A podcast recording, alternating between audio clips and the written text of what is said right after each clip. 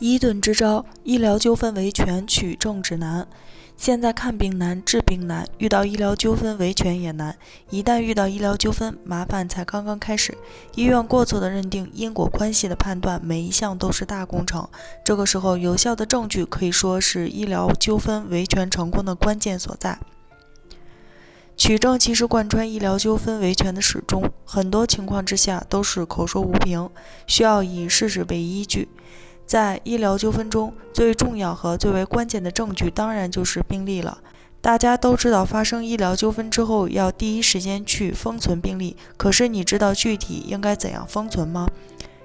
医院拒绝提供病历，又该如何解决？你认为病历造假又该怎样取证？这一系列的问题你都清楚吗？今天北京一盾就来教你调查取证的正确方式。一、封存病历去哪儿封？怎样封？封存病历应当由患者本人或者其家属携带身份证等相关证明身份信息的材料，去医院的医务科提出封存病历的申请。医院的工作人员应当在医患双方共同见证下，将所有的病历材料封存到档案袋中，然后封上封条，由患者签字，并由医院加盖其封章。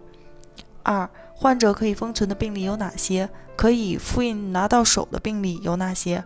根据相关法律法规，患者可以封存所有的病历材料，但是只能复印客观病历，包括门诊病历、住院志、体温单、医嘱单、化验单、医学影像检查资料、特殊检查同意书、手术同意书、手术及麻醉记录单、病理资料、护理记录以及国务院卫生行政部门规定的其他病历资料。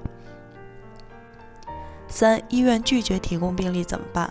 根据侵权责任法第六十一条，医疗机构及其医务人员应当按照规定填写并妥善保存住院志、医嘱单、检验报告、手术及麻醉记录、病理资料、护理记录、医疗费用等病历资料。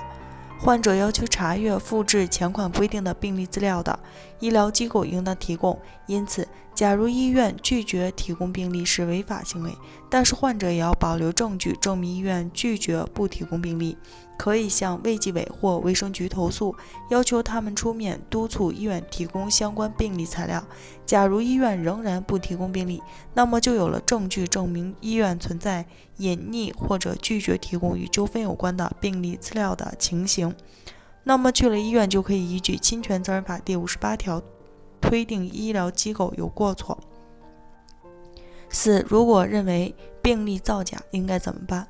在很多时候，患者都会认为病例可能存在造假的情况。如果是比较明显的修改，可能比较容易判断。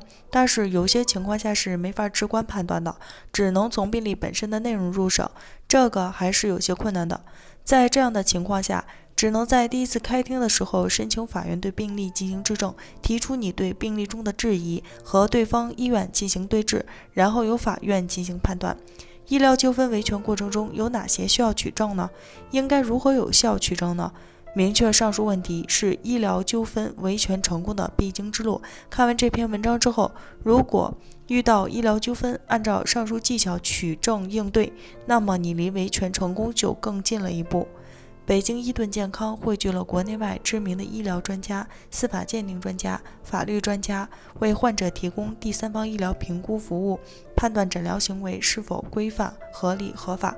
如有需要，请咨询我们的热线：四零零零六七二五七二，支付宝生活号已上线，欢迎大家搜索“一锤定音”进行关注。